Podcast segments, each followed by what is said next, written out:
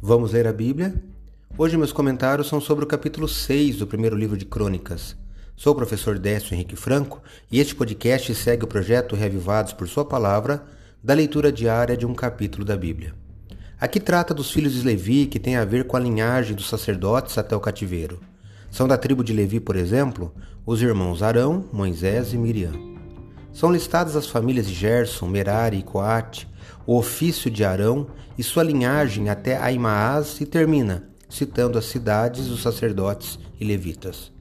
Os levitas não receberam parte da terra quando ela foi dividida entre os demais tribos.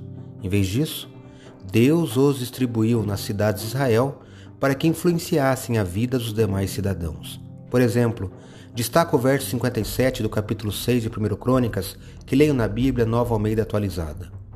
Aos filhos de Arão deram as cidades de refúgio, Hebron e Libna, com os seus arredores, Jatir e Estemoa, com os seus arredores.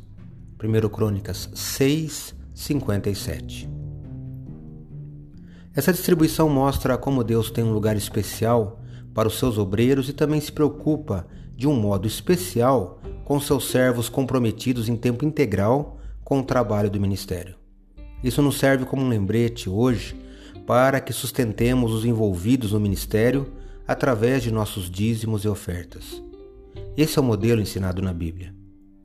Temos nos preocupado e cuidado dos líderes e cabeças que conduzem a igreja de Cristo na terra? Pense nisso. A genealogia de Crônicas traça cuidadosamente a linhagem de Cristo, especialmente o sacerdócio, primeiro de Adão, Arão e até Davi. Esta prova adicional de confiabilidade dos antigos registros é mais uma confirmação de que as promessas de Deus são verdadeiras, de que Ele tem um plano e que nesse plano temos a esperança e redenção. Creia nisso. Leia hoje 1 Crônicas, capítulo 6.